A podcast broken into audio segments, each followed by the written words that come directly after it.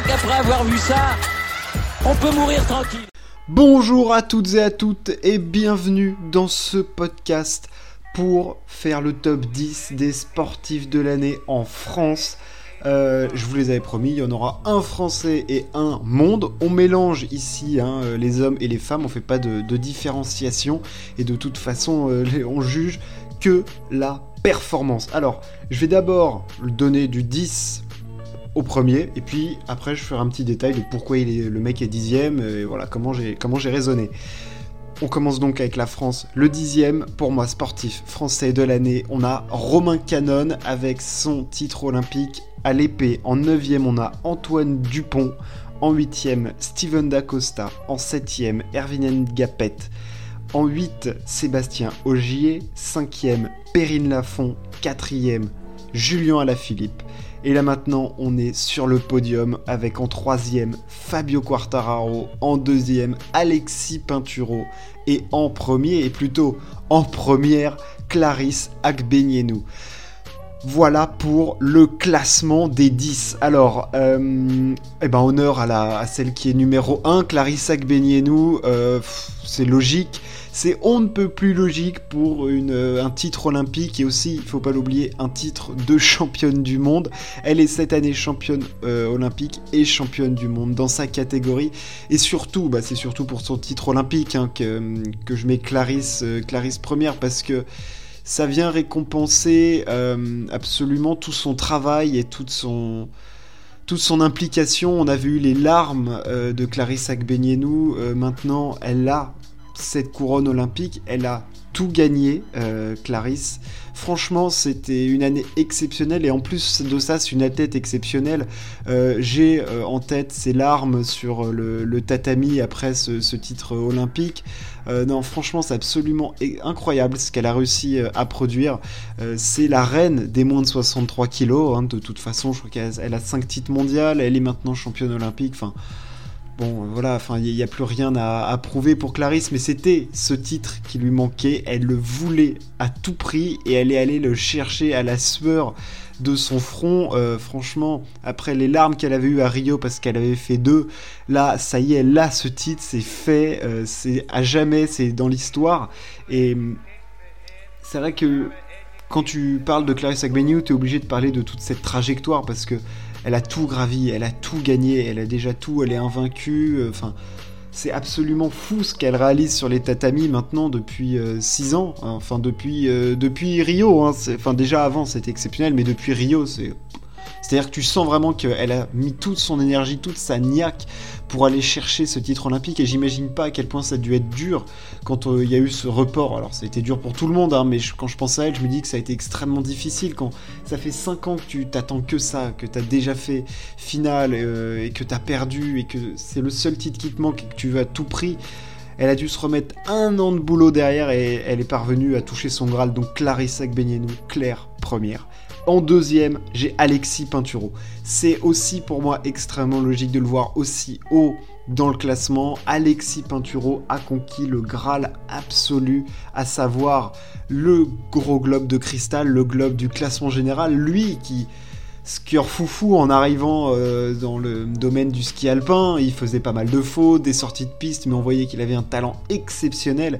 Et c'était surtout on le définissait comme quelqu'un d'hyper complet, il gagnait plein de combinés. Euh, et là, Alexis Peintura a tout mis dedans. Il a aussi gagné le Globe de géant, c'est le meilleur géantiste du monde. Alors, bon, cette année, euh, Marco Dormat, ok, mais je parle de l'année dernière et même de l'année d'avant. Ça faisait trois ans que c'était le meilleur, et comme je l'avais déjà dit, je crois que ça fait 9 ans qu'il n'est pas sorti des trois meilleurs géantistes du monde. Et là, l'année dernière, c'était le meilleur, euh, le meilleur skieur du monde. Ça faisait 24 ans de disette pour le ski alpin niveau du gros globe du général, hein, c'était Luc Alphand en 97. Euh, Pinturo mit fin à ça, il l'a fait de façon exceptionnelle, il a été incroyable l'année dernière, 5 victoires, 4 en géant notamment. Euh, il a été exceptionnel, franchement, du, début à la fin. Euh, ça, a été dur parce qu'il y a eu Marco Dormat qui l'a embêté. Il y a eu cette frustration en plus en 2020 avec le Covid, je trouve qu'on lui a un petit peu volé. Là, cette année, ça a été exceptionnel la façon dont il allait le chercher, euh, au courage, au forceps, au mental, euh, au mental qu'il est. dans franchement, incroyable. Alexis Pinturo, deuxième pour moi. Le troisième, à jamais le premier. Fabio Quartararo, euh, le, prince du, du MotoGP, hein, j'ai envie de dire. Euh, premier français à être champion du monde, il faut se rendre compte de ça, c'est incroyable ce qu'il a fait euh, Fabio Quartararo. au début, il allait chercher les victoires et contrairement à l'année dernière et aux autres années où il s'est planté, Quartararo a été alors brillant en qualification et en course beaucoup plus gestionnaire. Faut pas oublier qu'il n'a que 22 ans, il est extrêmement jeune, notre ami euh, Fabio Quartararo. Euh, non, cette année c'était le plus fort. Il a démarré sur les chapeaux de roue, de victoires en trois courses. Il a cherché les victoires quand il le fallait. Les deuxièmes places aussi pour euh, résister au retour de, de Pecco Bagnaia. Non, Quartararo, incroyable. voilà, c'est troisième place de ce classement. Euh, franchement, pour son, tout son accomplissement, l'ensemble de son œuvre, voilà, je c'est pas qu'il manque de panache hein, du tout sur cette année, c'est exceptionnel ce qu'il a fait. J'aurais aimé à la fin de saison peut-être plus grosse domination, euh, voilà, mais il allait le chercher comme il fallait et il y a strictement rien à dire là-dessus. Euh, bravo à lui. Quatrième, Julien Alaphilippe. Alors l'année dernière, Julien Alaphilippe était numéro 1 hein, de, de, ce classement et quatrième. Pourtant, il conserve ce titre de champion du monde qui est exceptionnel. Mais envie de dire, avec Julien Alaphilippe, le problème, c'est le problème des immenses sportifs, des très très grands sportifs, c'est qu'ils te banalisent l'exceptionnel. Et tu te dis, oui, bah ok, titre de champion du monde, mais à côté, la saison de Julien Alaphilippe, elle est pas si exceptionnelle que ça. Alors oui, il y a ce moment où il a le le maillot jaune sur le Tour de France, il va chercher l'étape. Moi, ce qui me fascine avec Julien Lafilippe, c'est la façon dont il arrive à toujours répondre présent, à être toujours dans la gagne. Euh, cette année, il est encore extrêmement fort, hein. euh, mais il conserve ce titre de champion du monde qui est exceptionnel. Il gagne la flèche wallonne. Euh, c'est vrai que c'est dur de le mettre quatrième, mais je trouve que devant, en fait, le truc, c'est que par rapport à l'année dernière, devant, avec l'année olympique qu'il y a eu et surtout les performances des autres, enfin, je veux dire, Clarisse Agbenino, elle est championne olympique, championne du monde. Pinturo, il va chercher le globe du général et le globe de, géant.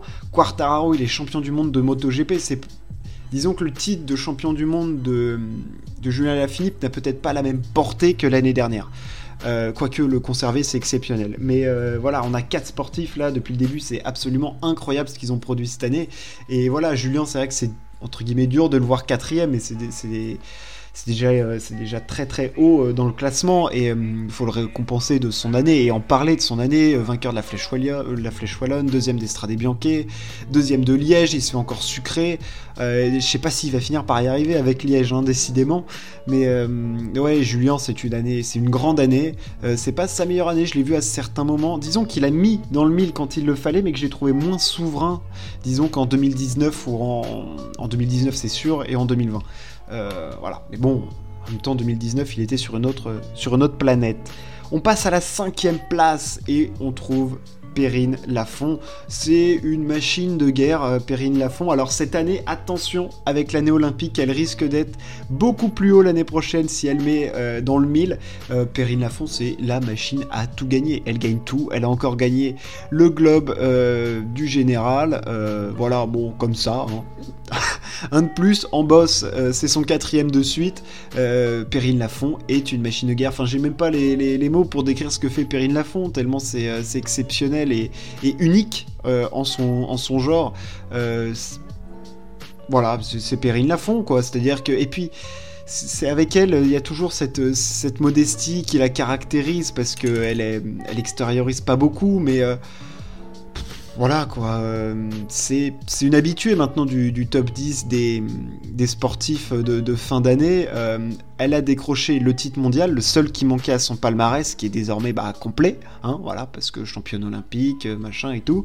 il lui manquait ce titre de champion du monde, elle l'a eu en boss, voilà, boss parallèle, elle l'avait déjà, championne olympique aussi, voilà, il lui manquait ce championnat du monde des boss, elle avait fait argent-bronze, maintenant elle l'a. Elle a tout gagné et son palmarès est déjà exceptionnel et elle ne va faire que l'embellir. Et je sais qu'elle a ses Jeux Olympiques en ligne de mire et à 24 ans, enfin, pour à nouveau avoir euh, ce titre olympique et à 24 ans, elle a déjà un des palmarès les plus extraordinaires du, sport français. En sixième, Sébastien Ogier. Alors, on peut dire c'est dur d'être sixième pour Sébastien Ogier, mais c'est déjà, euh, voilà, moi je le mets sixième parce que je trouve que devant il y a des ah, il y a des trucs énormes, il y a des trucs énormes, et c'est encore une fois, c'est dur, hein, mais Sébastien Auger, c'est la force de l'habitude, ça fait 8 fois de suite qu'il est, qu'il est, champion du monde de rallye. C'est vrai que quand tu sors ça, c'est absolument de fou. Euh, bah, c'est le, le, Sébastien Loeb moderne, quoi, maintenant, euh, Sébastien Auger, toujours avec son, son, son acolyte euh, Julien Igracia. Voilà, euh, Sébastien Auger, sixième de ce classement. J'ai pas grand chose d'autre à ajouter, si ce n'est qu'il a encore fait une année folle, qu'il a, a gagné un nombre de courses incalculable, qu'il est tout le temps dans les classements, euh, bien classé euh, dans, tous les rallyes. voilà, et puis moi j'ai, vraiment une appétence particulière pour les mecs qui font du rallye parce que pour moi c'est quand même des grands, grands barrés. Hein, faut le savoir, ces mecs-là sont quand même un sacré pet au casque et c'est des pilotes absolument exceptionnels. Et, et ouais, c'est vrai que il a, tout mis dedans, encore une fois. 230 hein, points. Euh, voilà, premier, il n'y a pas de contestation possible. 5 victoires euh, cette année, 7 podiums euh, en 12 départs. Bon, bah voilà, quoi. Qu'est-ce que tu veux te dire Le mec est, très fort. Le mec le mec est au-dessus du lot, donc. Donc voilà. Alors en septième, euh, j'ai Erwin Ngapet. Alors oui, c'est un mec d'un sport euh, collectif, mais il faut aussi les récompenser parce que ce titre des volleyeurs, c'est peut-être le plus improbable de, tous les Jeux Olympiques de Tokyo pour la Team France. Euh, et le leader charismatique, c'est lui, c'est Erwin Ngapet, le talentueux jeune qui a enfin mené cette équipe. Enfin, maintenant il est plus tout jeune, mais il a enfin mené cette équipe euh, au titre suprême. Euh, voilà, il était né avec la team Yavbou, euh, on les avait suivis, ils ont connu des hauts, des bas, et ce titre, il est exceptionnel, il est incroyable, il sort de nulle part, il y a des matchs où ils étaient menés 2-0, ils ont tout remonté, enfin ils ont tout vécu dans ce tournoi, et ce tournoi des, Français est juste exceptionnel c'est juste fou quoi ce qu'ils ont fait. C'est ça sort de nulle part euh, parce que au basket on sait qu'on est très très fort, on sait qu'on a des gros joueurs. Euh, en handball on est une nation de handball. Au volet on n'est pas une nation de volet et en face je veux dire t'as pas des peintres entre les Brésiliens, les Polonais, les Russes. Putain, il y a une concurrence de fou et c'est nous Français qui, sommes allés chercher ce titre-là, euh, mené par, euh, bah, par Erwin Engapet. Donc c'est pour ça que je voulais le, mettre euh, dans ce classement et il est pour moi septième. Alors en huitième, eh ben j'ai Steven Dacosta. Steven Dacosta. pas de bol pour lui, le karaté a été sport olympique qu'une fois et il est allé chercher le titre et en prime il a été champion du monde. donc il fait champion olympique, champion du monde. Moi je dis qu'est-ce que tu veux faire Moi, je veux dire, un mec qui fait champion olympique, champion du monde, c'est comme euh, Clarisse Agbenino. La portée est différente parce que c'est c'est du karaté, pas du judo. C'est un petit peu différent, mais je euh, voilà, je voulais absolument en parler parce que bah, parce que je trouve que c'est dégueulasse déjà que le sport il, le soit qu'une fois et je trouve que la France euh, se prive d'un joli spectacle. Alors oui, c'est technique, c'est compliqué, mais pour moi c'est déjà plus euh, un sport que ceux qu'on va avoir euh, à Paris en 2024, le breakdance et tout ça, là, ça, m'emmerde profondément. voilà, je, Steven Dacosta, il est champion du monde, il est champion olympique, il était attendu, il savait qu'il avait un shot dans toute sa carrière et il l'a saisi. Euh, voilà, il est champion olympique, euh, personne ne pourra jamais lui enlever. En 9 j'ai Antoine Dupont. Euh, oui, bah, le rugbyman, le sacré meilleur rugbyman du monde. il change le. Enfin, pour avoir lu, pour avoir regardé des matchs, ce qui frappe avec lui, c'est-à-dire un peu comme en foot, t'as certains joueurs qui te changent le cours d'un match. Ben, Antoine Dupont, il fait partie de cette caste-là. Et quand on est parti de cette caste-là, ben, c'est que t'as un sacré petit niveau, disons. Antoine Dupont est, est un extraterrestre du rugby et il a atteint un niveau absolument incroyable et je me devais de le mettre dans ce classement. Et pour clôturer ce classement, peut-être l'histoire. Alors, on a eu un titre improbable avec le volet, mais alors là, on a peut-être l'histoire la plus improbable. Euh, Romain Canon est champion olympique euh, de d'épée. Lui qui aurait juste dû être remplaçant inconnu, euh, du grand public, hein, du moins au niveau de, de l'escrime. Romain Canon est allé chercher un titre improbable, euh, dans un contexte qui est fou parce qu'il a battu, je crois, il bat 4, 4 top 10 euh, pour, aller, euh, chercher cette médaille. C'est juste dingue. voilà, c'est un titre qui, sort de nulle part. C'est absolument fou ce qu'il a fait. C'était une journée de rêve. Tout ce qu'il faisait, il, il a été, ce jour-là, c'était son jour. Il a été, il a été touché par, par la grâce, je pense, voilà, sans être en faire trop. Il a été touché par la grâce ce jour-là, il allait chercher un titre olympique euh, fou, lui qui n'avait même pas gagné une, euh, épreuve de Coupe du Monde. Enfin, je veux dire, ça n'a aucun sens d'être allé chercher ce titre et rien que pour ça, tu es obligé de le, mettre, dans les 10. Voilà pour le top 10, alors je peux faire quelques petites euh, mentions en plus, des mentions disons honorables. on peut parler de Cléopâtre Darleux aussi, la, la gardienne du handball français, Sandrine Gruda au basket. Euh, chez les mecs, euh, tu peux parler de, euh, Nicolas Batum hein, qui, a fait un contre absolument fou pour aller nous emmener en finale des jeux. Et puis après, au foot, Benzema, Mbappé, mais bon, ils ont fait des années qui sont pour moi beaucoup moins forts que ce qu'il y a devant eux. Voilà pour le top 10 France. L'année se clôture, une nouvelle s'ouvre. Ce sera une année olympique pour tous les sports d'hiver et en France, on peut être performant, on va aller chercher des médailles. Merci de m'avoir écouté, ciao, à plus.